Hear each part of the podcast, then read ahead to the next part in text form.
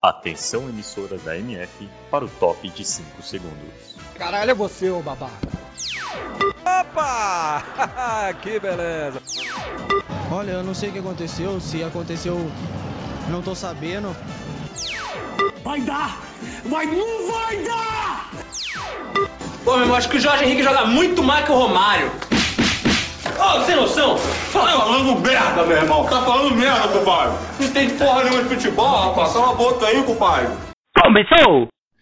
Olá, meus amigos, mais um podcast da Web Rádio Mídia Futebolística. Para quem não nos conhece, pode acessar o site mídiafutebolística.com, onde a gente discorre sobre alguns assuntos pertinentes ao futebol. A gente fala sobre análise tática, principalmente notícias, é, também opiniões e matérias muito legais sobre alguns times, algumas ligas e tudo que vier na nossa cabeça.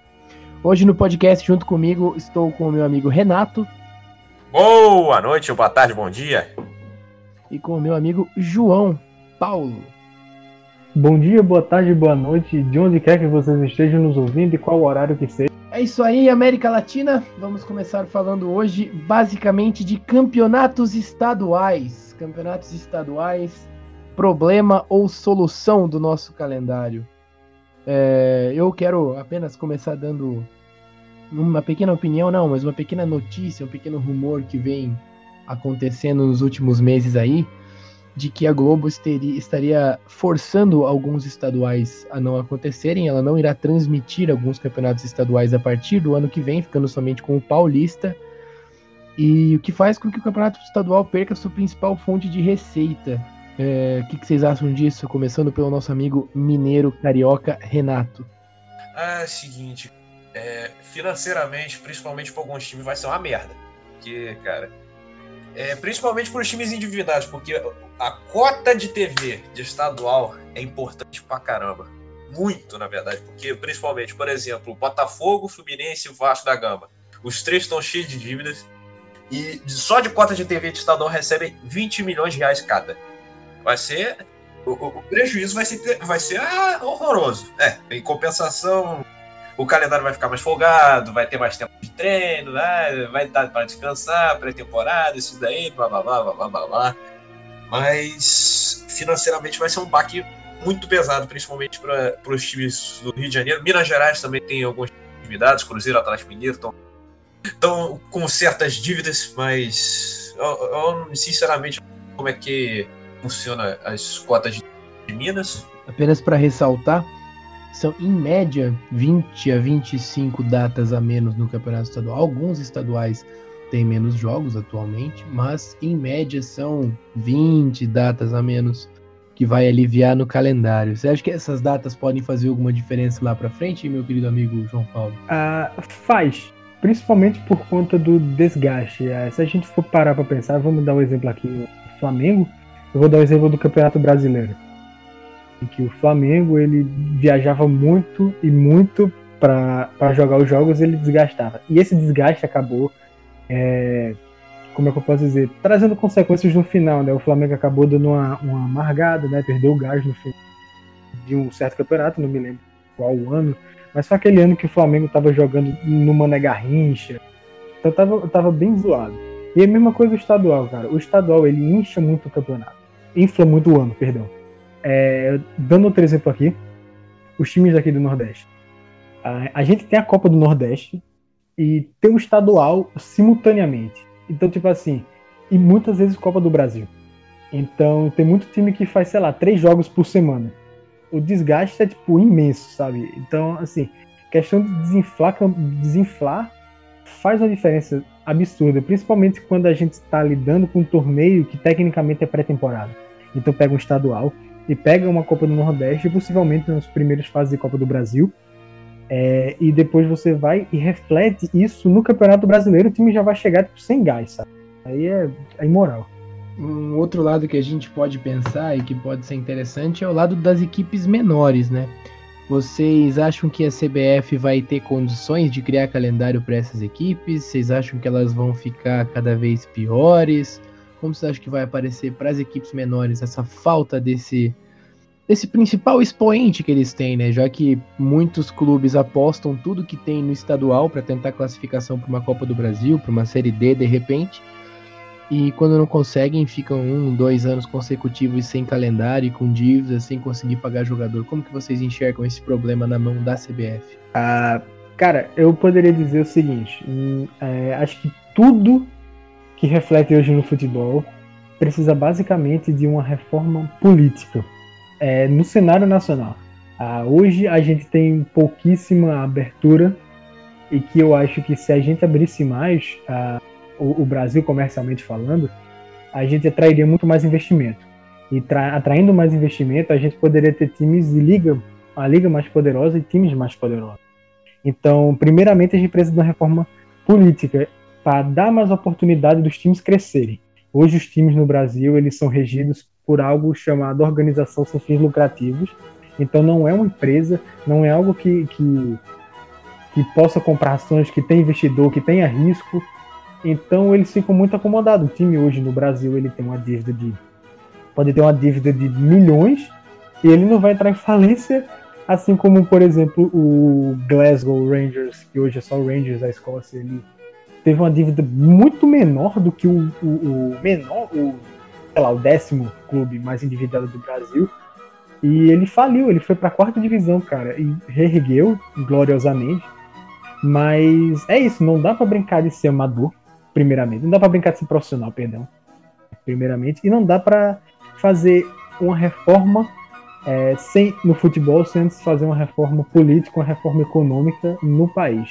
Outro exemplo aqui é a a Fly Emirates, eu acho que ela queria patrocinar o Corinthians, se eu não me engano, numa época aí, mas eles queriam que a arena se chamasse Fly Emirates e eles queriam que a Infraero liberasse mais linhas aéreas. A Globo, que não chama nome de marca nem com a porra, é, eles falam RBR, RB Brasil, e aí não, não, não atrai, entendeu? O, o, os caras que querem investir. E a Infraero não liberou. Então a gente já teve um impasse econômico e um impasse de lobismo aí, basicamente. É, o que eu vejo hoje no Brasil é tudo extremamente burocrático.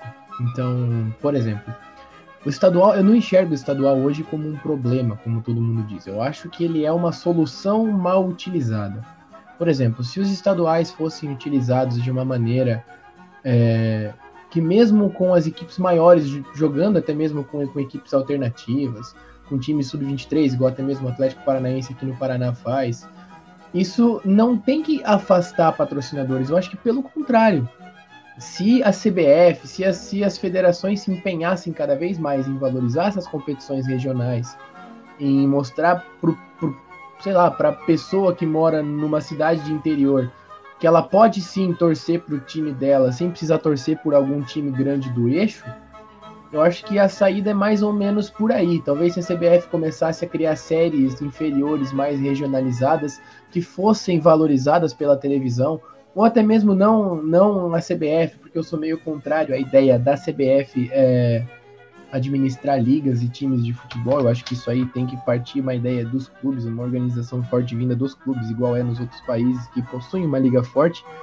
Eu acho que seria vindo dos clubes uma ideia de você valorizar cada vez mais o futebol de, de base, não de base que eu digo de base juniores, mas de base lá embaixo, desde as divisões inferiores do futebol estadual, desde o futebol estadual de elite, que você tem uma discrepância muito alta entre alguns clubes, entre algumas oportunidades que jogadores têm. Por exemplo, hoje no Brasil, quase 90% dos jogadores ganham abaixo de 2 mil reais por mês. Hoje a galera pensa, pô, jogador de futebol ganha bem. Não é assim. Para você conseguir chegar no topo, é muito difícil. E a gente sabe que o futebol é extremamente nivelado. Talvez a diferença técnica ou a diferença tática entre alguns desses times não sejam tão discrepante quanto a diferença econômica dessas equipes. Então, na minha opinião, a saída para os estaduais seria ou as federações tomarem para si a responsabilidade de organizarem um campeonato forte, ou os clubes se unirem e regionalizarem cada vez mais divisões inferiores do futebol brasileiro. Por exemplo, cria Série E, cria Série F, cria Série, sei lá, tem a Série K, se, se precisar. Desde que seja um campeonato valorizado, que seja um campeonato que tenha mídia, que, tenha, seja um campeonato que seja televisionado por alguma rede, pode ser até mesmo pela Rede Globo que detém o monopólio, mas tem que ser um negócio mais organizado e mais estruturado do que é, porque é inaceitável você ver alguns clubes tradicionais na situação que está, simplesmente por descaso de federações da confederação, sabendo que a CBF fatura bilhões com amistoso no Catar, entendeu? É, a federação no Brasil não tem o mínimo de interesse em fazer esse tipo de coisa, em ah, pegar poder para si. Ele só quer dinheiro. Quanto mais dinheiro para eles, é melhor. Aí esse é o problema. No Rio de Janeiro é um exemplo. A FERJ tá largando o Campeonato Carioca. Ah, eles colocaram VAR hoje. Pô, beleza, mas por exemplo, vocês sabiam que em cada jogo de estadual da FERJ, eles cobram 10% de toda a renda que se arrecada de venda de bilhetes dos estádios, de cada jogo. Como, por exemplo, em outros estádios, é, outras federações cobram 5, a FERJ é a única que cobra 10. É, é, esse daí é só a diferença, é só uma situação, porque CB, ultimamente, como o nosso João Paulo falou, é muito tem que basear muito da, da, da, situação política, porque tem muito interesse em melhorar futebol, eles têm mais interesse em arrecadar um dinheirinho para eles, pegar um, de, pegar um dinheiro de um outro clube aí e botar no bolso, sabe? Para eles é, é, lucrativo continuar desse jeito. Por isso que a federação atual não iria mudar. Outra coisa que eu vejo que é um problema para as federações, para os clubes e para o nosso futebol principalmente, é que os clubes, por terem muitas dívidas e por não pagarem, por não precisar pagar essas dívidas, eles também estão extremamente acomodados com o que acontece. Você não vê clubes que poderiam mudar o status quo do futebol, por exemplo, times grandes o suficiente, Flamengo, Palmeiras, Corinthians, sei lá, qualquer um desse grupo do G12 empenhado em quebrar esse status quo do, do futebol brasileiro hoje.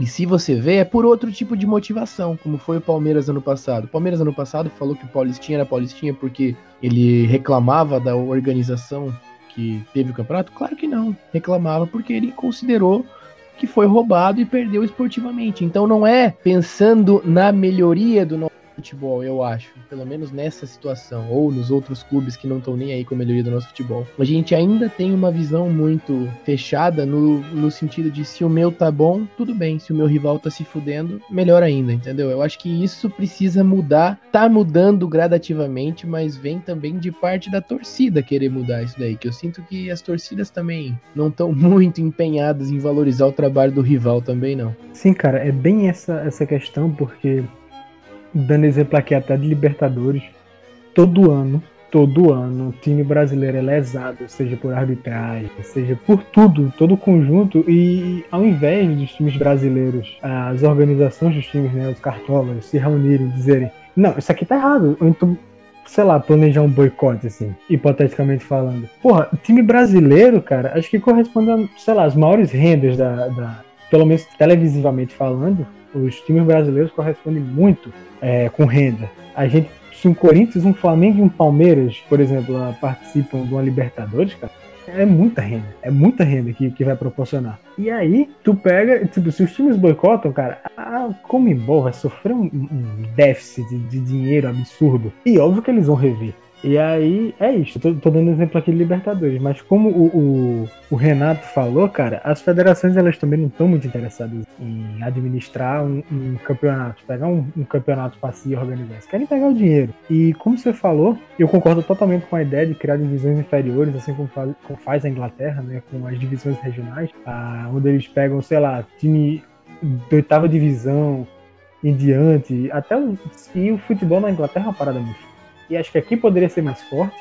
Voltando aqui à reforma econômica, se o futebol não fosse tão elitizado e se tipo não fosse tão grande os gastos. É, hoje para um torcedor, por exemplo, que mora num bairro distante de São Paulo, distante de Itaquera, tem que pegar metrô, tem que pegar ônibus, fora o ingresso, comida, sei lá, o ingresso é 40 reais, é, jogando um clássico assim. E torcedor também tem que valorizar mais o clube. A torcedor não, não quer assistir um, um, jogo pequeno, e às vezes não é nem porque não queira, ou, tipo, sei lá, um jogo contra um, um Água Santa. Ah, então, às vezes também não é nem porque o torcedor não queira, perdão aqui. É porque, como eu falei, o gasto é muito grande, cara, para ir, então não vale a pena. E muitas vezes, sei lá, até jogo contra esses pequenos, os caras botam o preço do ingresso lá em cima. Quer ver um exemplo? Eu vou dar um exemplo bem, bem claro para você. Atualmente, aqui no Paraná, o preço do sócio torcedor mais barato do Atlético Paranaense é 90 reais. 90 reais te dá acesso a todos os jogos no mês. Ok, É um plano tranquilo. O ingresso avulso para o jogo de Libertadores contra o Jorge Wilstermann e contra o Boca Juniors está 200 reais. Com o salário mínimo a 970 reais. Mesmo o plano de sócios a 90 reais, que é um preço hum, acessível, se você for comparar os padrões do futebol brasileiro, é 10% de um salário mínimo que o trabalhador vai ter que sacrificar para ir, ir ver jogo de futebol, entendeu? Eu acho que é absurdo o Brasil tá tentando dar passos maiores que a perna nesse sentido. Hoje na Europa você vê uma Premier League com ingresso cobrando 100 libras, 80 libras, mas você sabe que é um futebol que te dá condições de pedir 60, 70 libras, não porque o trabalhador vai no jogo. Infelizmente, o trabalhador não, não, não frequenta mais jogos de Premier League. Mas porque muitos turistas vão no jogo. Porque os, os times têm torcedores com o poder aquisitivo alto o suficiente para ir no jogo. Porque o carnê custa um preço justo no começo da temporada para quem quer acompanhar, para o cara poder ir no jogo todo final de semana. E lá o cara sabe que ele não vai ter problema de assalto, ele não vai ter problema de gastar 50 reais com flanelinha na rua, ele não vai correr risco de tomar paulada nas costas ou de se envolver num, numa briga e tomar tiro por engano de borracha da polícia, igual acontece nos clássicos aqui no Brasil. Lá acontece problemas? Óbvio que acontece problemas. No mundo todo acontecem problemas. Uh, sei lá, na Noruega acontece problemas, mas a dimensão dos problemas e a frequência com que eles acontecem faz com que o Brasil não tenha essa condição de cobrar alto pelo tanto que estão cobrando do nosso futebol. E eu acho que esse é um problema que o estadual também tem que enfrentar, porque você vê, para um time ser competitivo, até mesmo times do interior estão cobrando caro no, no ingresso. E isso é um absurdo, cara. Você vai cobrar 30 reais para ver um jogo de, de, segunda divisão de campeonato estadual ou 20 reais para ver jogo de primeira divisão de campeonato estadual, sendo que é a única fonte de renda que o clube vai ter, porque ele sabe que a federação, assim que acabar o campeonato, vai virar as costas para ele. Então, eu acho que vem da base do nosso futebol, como eu disse. Por mais que eu não goste da fórmula com que os estaduais são feitos, eu entendo que hoje ele é extremamente necessário para a nossa estrutura do futebol. É, vou pegar um exemplo do, de ingresso caro de time pequeno que você é, pegou. Aqui, onde eu moro, em Juiz de Fora, tem dois times, o Tupi e o Tupinambás. Hoje, é, não, sábado agora vai ter Tupi e Cruzeiro. O ingresso normal, nem é o ingresso caro, eles não botam pra cima. O ingresso normal do Tupi é 30 reais, todo santo jogo. Não é nem. O Tupi joga Série D, joga Série. É, é agora Campeonato Mineiro, tá enfrenta, vai enfrentar agora o Cruzeiro. O, Cruzeiro, o ingresso para ver o jogo contra o Cruzeiro é o mesmo ingresso para ver um jogo contra o Novo Horizontino que vai ser. Porque vai, não, vai continuar assim. É 30 reais todo santo jogo. Como é que alguém vai querer ver um jogo de quarta divisão 30 real? Aí outra coisa também é que eu esqueci. Por exemplo, ah, pelo menos o. Ah, eles fazem isso para comprar carne, que o carne é mais é, conveniente se você for em todos os jogos. Beleza, mas, pô, cara, tem gente que não vai em todo jogo. Assim fica difícil, pô. Eu, por exemplo, só fui em um jogo, eu, eu já tive que pagar 15 reais mais um saco de feijão, foi mais barato. O problema é que o time da cidade levou uma surra, né? Mas levou 5x0 no Boa Esporte nesse dia. Ei, maravilha. foi um dia interessante. É isso que eu tava falando. Por mais que seja 30 reais, é um preço. Tá, sei lá, não é tão caro assim, beleza. Mas se você for pensar num jogo de futebol como um todo. Mas as condições que você vai no jogo, elas não. Elas mostram que 30 reais é muito caro no final das contas. Porque você vai num, num estádio que provavelmente tá em má condição, não é um estádio excepcional. Você não vai ter, por mais que isso seja ruim de falar que todo mundo fica agora nessa quem é raiz, quem não é, esse tipo de coisa. Mas é um estádio que não te oferece conforto nenhum, porque, cara, se você for pensar que o futebol é uma fonte de entretenimento, esquece futebol como esporte. Pensa em futebol como fonte de entretenimento. Prefere gastar 30 reais no jogo do Tupi ou gastar, sei lá, 20 reais pra ir no, no cinema com conforto, na questão de entretenimento, não entrando na parte de esporte. É muito mais válido você pagar 20 reais e ir num, num cinema ver um filme. Porque te providencia mais conforto, te providencia mais entretenimento. Óbvio que como a gente é louco por futebol, a gente paga 300 reais pra jogo de futebol, porque a gente é demente. Mas vendo do ponto de vista de entretenimento, o futebol é uma coisa muito cara pelo que se recebe no Brasil hoje.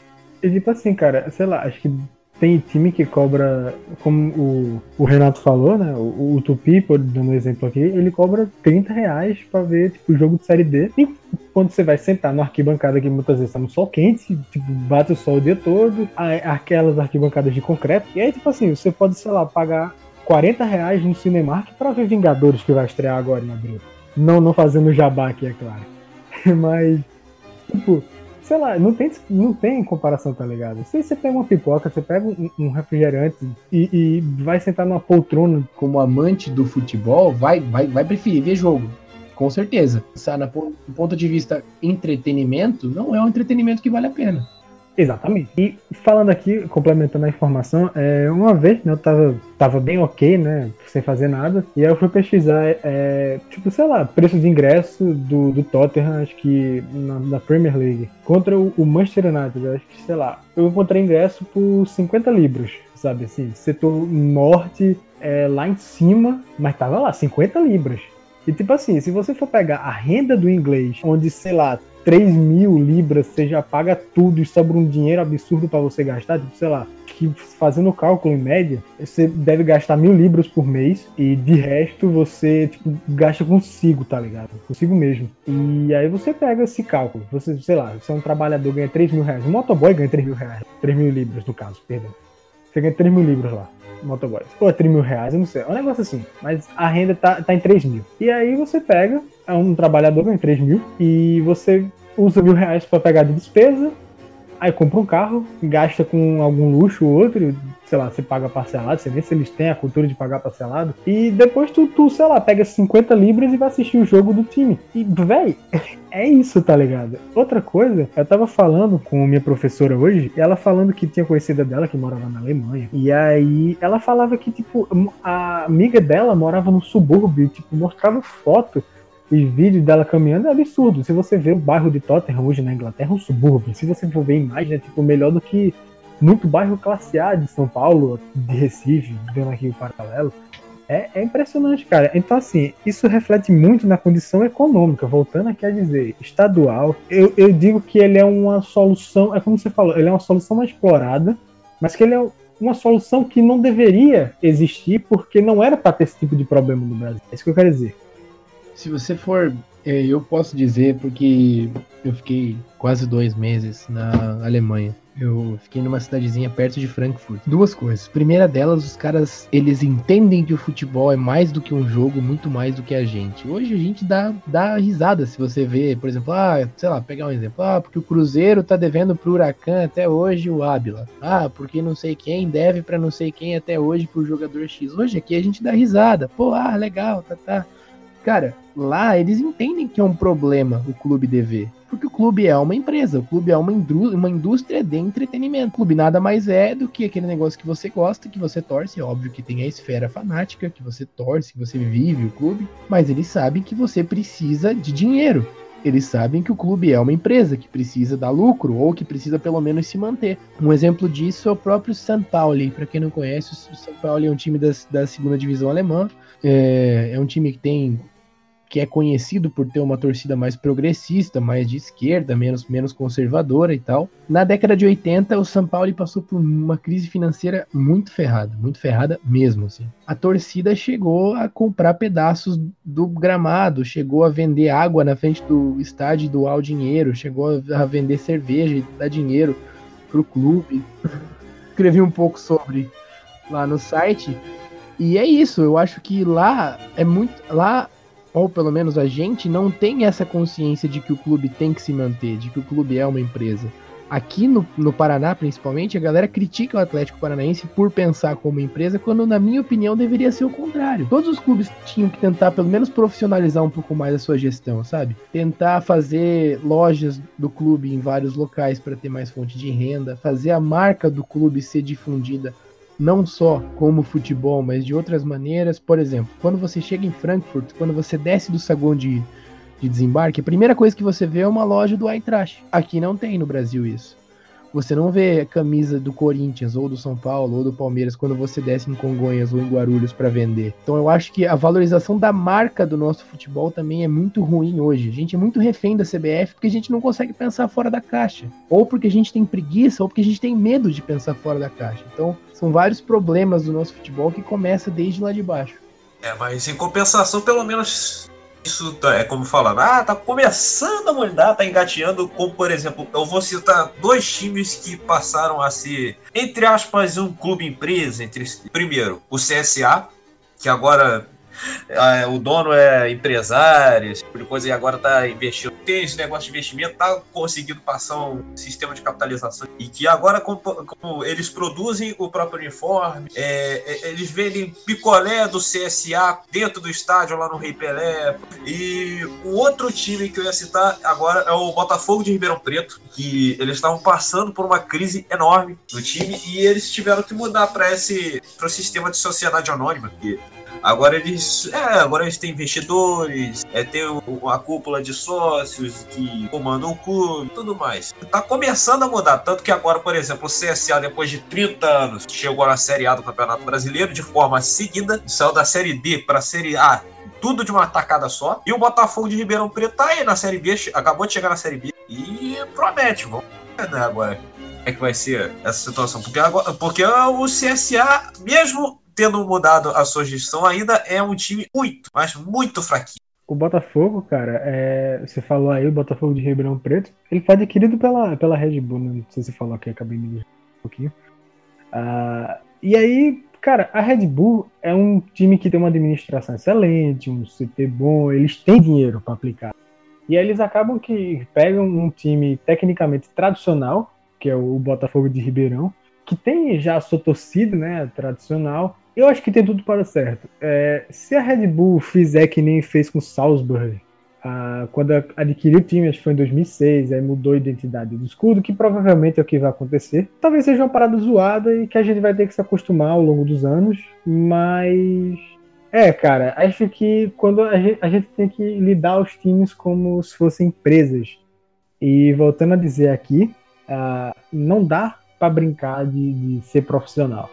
Então, um time que não tem condição de se manter, se a gente fosse teoricamente criar o, o sistema de divisões inferiores, quinta divisão, sexta, sétima, oitava, uh, se os times não tivessem condição de se manter numa, numa divisão profissional, que caísse para amador, caísse para regional e ficasse lá até é, conseguir se erguer, né? Aí atrair patrocínio, etc, etc, tentar. Mas é uma coisa, mas é uma coisa igual eu disse, não, não adianta você fazer de divisões inferiores e abandonar também.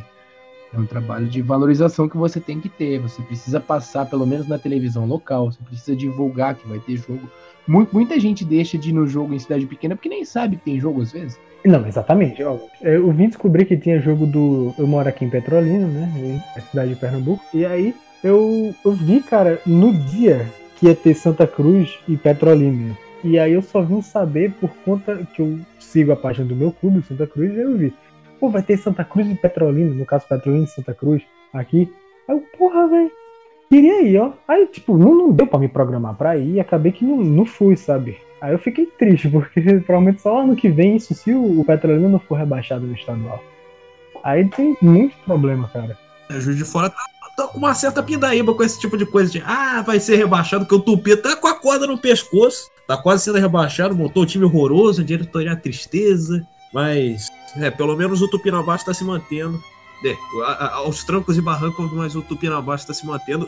Ironicamente, a, a, gangorra de Juiz de Fora, depois de 50 anos, está mudando, porque agora o Tupi está virando um time pequeno, o Tupinambás é um time forte.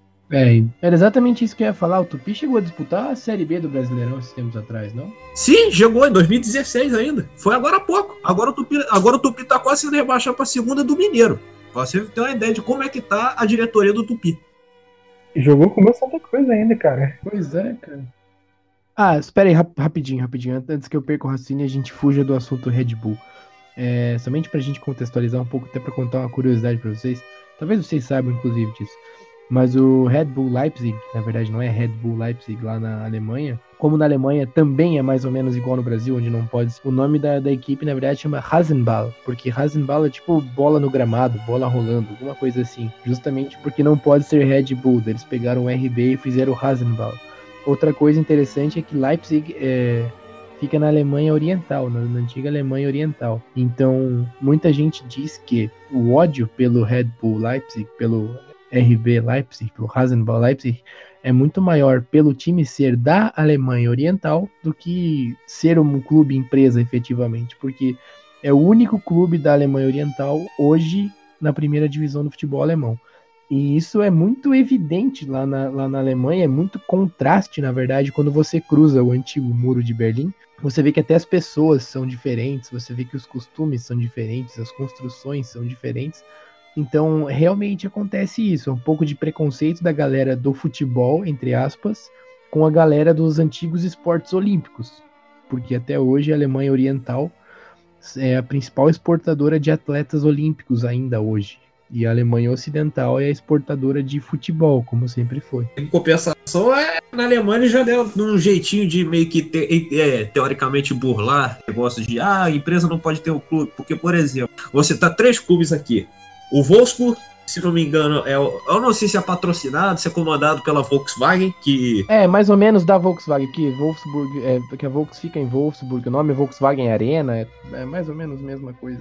O Bayer Leverkusen, que também tem né, convênio com a Bayer, que é a empresa de farmácia. E o outro é o Ingolstadt, que está na segunda divisão, tá com outro time que também está complicado, que tem um patrocínio, é comandado pela Audi. Outro time, talvez o, o mais importante deles, na verdade, que ninguém sabe, é o Hoffenheim.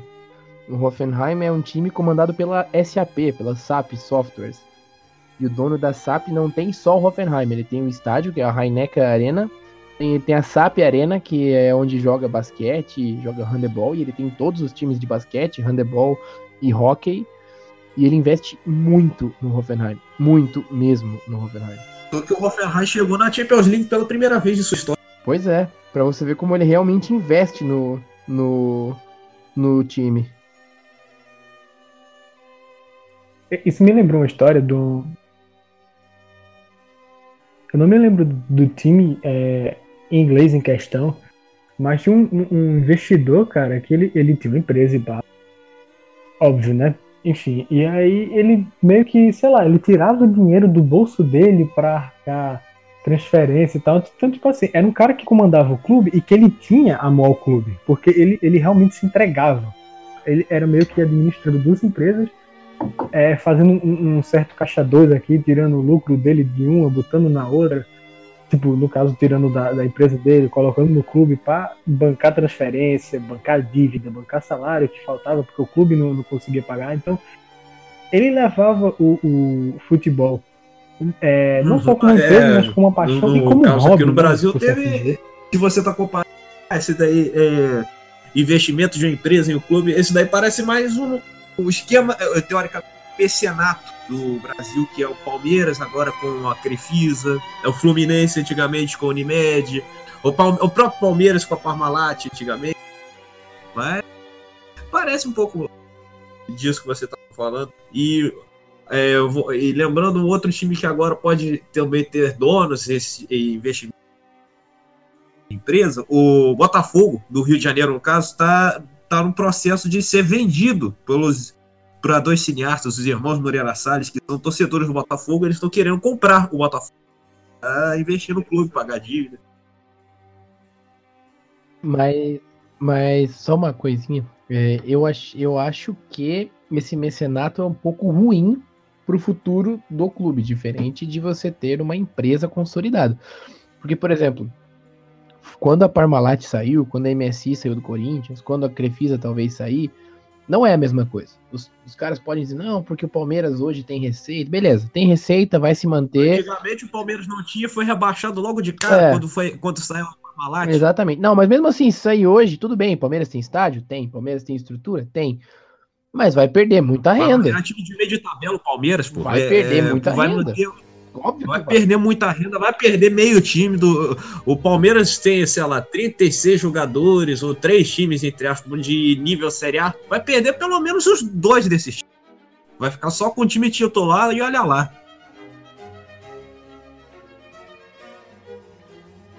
Olha só, e tipo assim, é que eu vou fazer uma analogia aqui.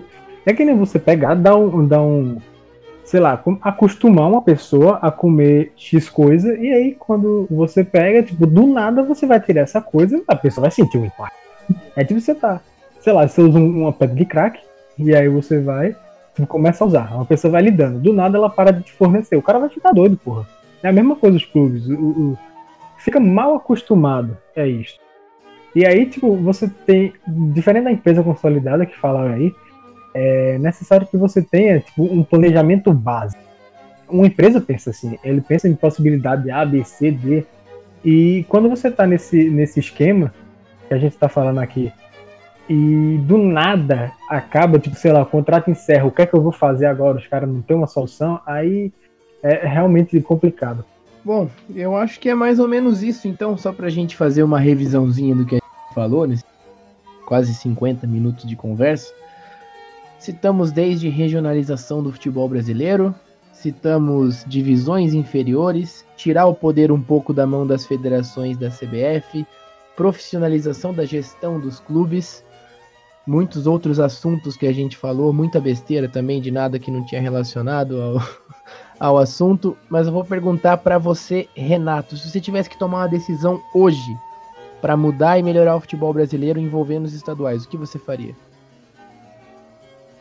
Olha, é, primeiramente eu tentaria fazer o máximo possível para enxugar o calendário, fazer como fiz, tiveram a ideia de fazer no Nordeste, que era antiga, que como pegar a Copa, como o João Paulo citou, que falando da Copa do Nordeste misturada com, a, com o estadual. Que eu me lembro que antigamente, eu não sei se era no Campeonato Baiano ou Campeonato Pernambucano, que eles tiraram os times grandes, Santa Cruz, Esporte, o Náutico e até o Salgueiro, que também estava disputando divisão nacional na época, e colocaram os quatro para jogar em uma em uma decisão diferente, como por exemplo, todos os times pequenos iam se enfrentando é, na, na, fase inicial, aí depois ia jogar no mata-mata, os quatro melhores desses times pequenos iam enfrentar os quatro grandes de, é, de, do estadual. Eu pensaria que seria mais uma forma é, é, é inicial para mudar.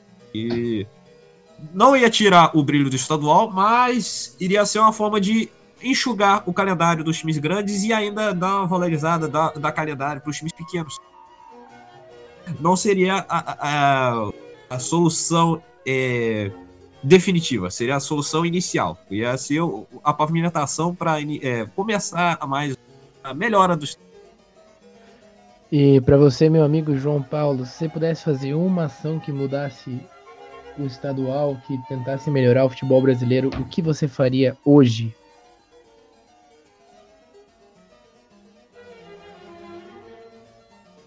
Gostei muito da ideia do, do Renato de, de, só colocar, no caso que ele citou, mas é interessante você pegar, por exemplo, acho que uh, os, os, estados, os estados brasileiros, os times grandes ou então pegava os maiores clubes do estado, tipo os que disputam divisões nacionais entre A e B, e colocassem eles para jogar só depois. Então a gente jogava muito campeonato de, desses times. Mas se eu fosse fazer uma mudança hoje, é, eu primeiro começaria, tipo, a, seria a reforma de base no futebol. E primeiramente teria que ter a reforma, como eu já falei, é, econômica e política no Brasil para para atrelar isso. Mas, hipoteticamente, se tendo essa reforma econômica e política no Brasil, é, eu teria. A CBF funciona como Estado. E é um, é um Estado muito controlador, cara. Ele controla tudo. Tanto que a gente precisaria dar, dar uma enxugada um pouco mais nesse, no poder das federações. Então, a gente deixaria o poder mais para os clubes decidirem, se organizarem. E aí a gente teria que criar as divisões inferiores. Então isso seria mais com o tempo. Como o Renato falou, seria uma, uma reforma é, provisória, né? seria o primeiro ato do que seria a grande guinada do, do futebol brasileiro para conseguir se adequar aos padrões que a gente é, aqui. Minha vez tem. agora. Eu acho que minha ideia está mais ou menos alinhada com a de vocês, nessa parte do, dos times entrarem somente depois, mas uma coisa que eu acho que é urgente que a gente tem que fazer é diluir o estadual em mais tempo.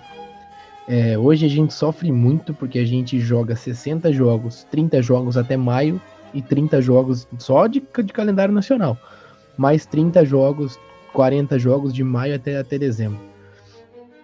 Que se a gente diluísse o calendário, fizesse o Campeonato Brasileiro começar lá por fevereiro, diminuísse as datas desses estaduais, fizessem, sei lá, oito datas, no máximo, no máximo oito datas justamente com os times grandes começando depois, numa espécie de como é a Copa da Inglaterra, na Inglaterra, com os times grandes entrando só nas fases mais agudas, a gente talvez tivesse um pouco mais de prestígio também, porque você chega no final do ano disputando várias competições, você vai querer ganhar todas, não adianta.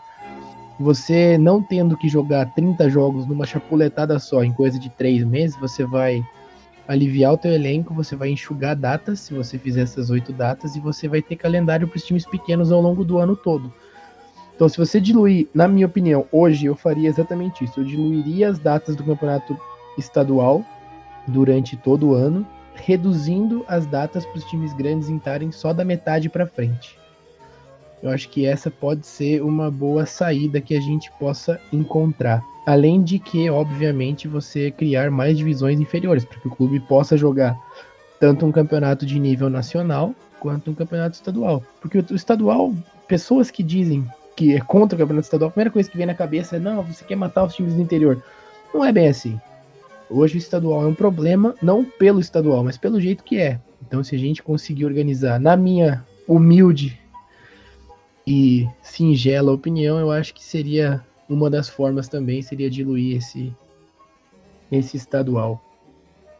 Acho que é isso então, meus amigos. Querem mandar uma mensagem de despedidas para os nossos três ouvintes, inclusive as mães de cada um de vocês?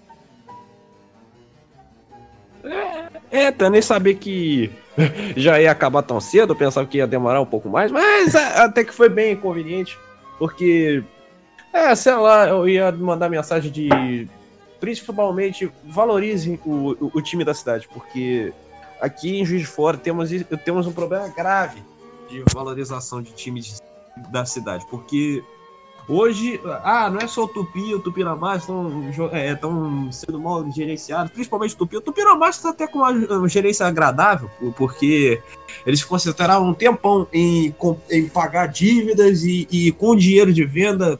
É, na verdade, foi um dinheiro até inesperado, que foi o dinheiro da venda do Danilo, do agora Manchester City, que, para quem não sabe, o Danilo veio da base do Tupinambás, é, ele foi promovido pelo principal do Tupinambás e foi vendido para o América Mineiro depois, aí depois rodou o mundo e agora está lá no Manchester City. É, com o dinheiro da, da venda de solidariedade, a cláusula de solidariedade, o Tupinambás, o Tupinambás conseguiu se reerguer no futebol e conseguiu sair rapidamente agora para a primeira divisão do Campeonato Mineiro, está indo bem. Mas é aquele negócio. É, é, aqui em Juiz de Fora tem esse problema que as pessoas da cidade não querem saber.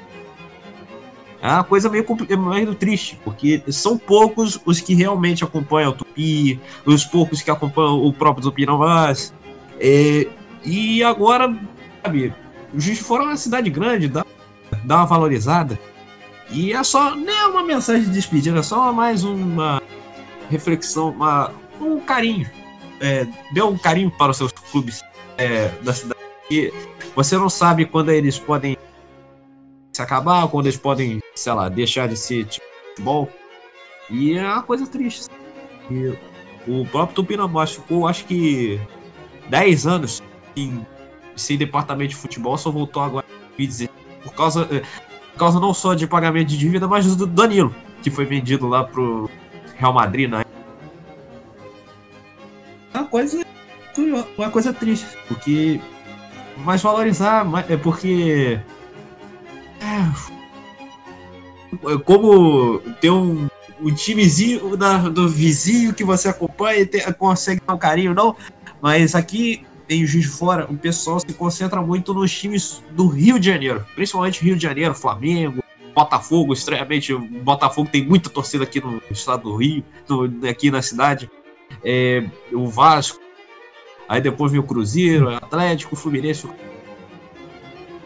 É, e é mais para valorizar, pra dar um carinho. E essa é a mensagem que eu trago de despedida. E, e, e a gente se vê na próxima. E bom dia, boa tarde, boa noite. Valeu.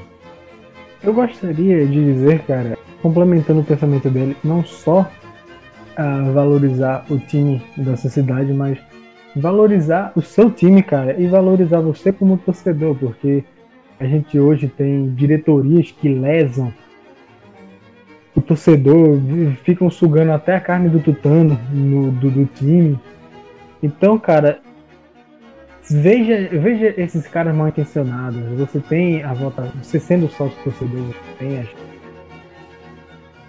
tenha a, o, o poderio de mudar a situação do seu clube, apoie seu clube, é, pague o sócio torcedor se possível, é, compareça aos jogos, va valorize seu clube, o clube do interior. Eu, por exemplo, eu sou de Recife, moro no interior de, de Pernambuco, e uma das coisas que eu mais queria, cara, o Petrolina ele foi rebaixado, o time da cidade foi rebaixado, passou mais de sete anos, eu acho, sem jogar a primeira divisão do estadual e voltou é, quando ele conseguiu dinheiro para bancar a segunda divisão do Pernambucano, pra você ter uma ideia.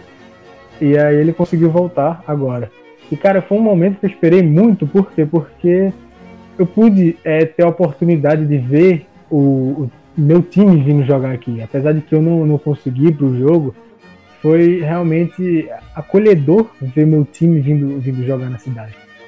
E tanto o, o time sendo valorizado, ele vai para outras competições nacionais. Tem um time da cidade aqui ao lado do Juazeirense, que já que recebe, recebeu o jogo do Vasco recentemente e quase ganhou. Inclusive, teve um pênalti mandrake no final. Recebeu já jogo do Botafogo antes. Então, assim, valoriza o time da cidade porque a cidade só tem a ganhar com Acho que é isso. Muito obrigado, meus amigos. Muito obrigado, Renato. Te espero na próxima. Muito obrigado, meu querido amigo João Paulo, também pela participação. Foi muito legal passar esses minutinhos divagando sobre futebol com vocês. É esse recado que fica. Muito obrigado. Valorize o seu time, valorize o time da sua cidade. Não interessa se você torce ou não. Valorize o futebol da sua cidade. Abrace sua mãe, abrace seu pai, aposte rachas, desafie o assaltante, confie no seu potencial. Essa é a mensagem que o nosso podcast deixa. Até a próxima, meus amigos. Tchau!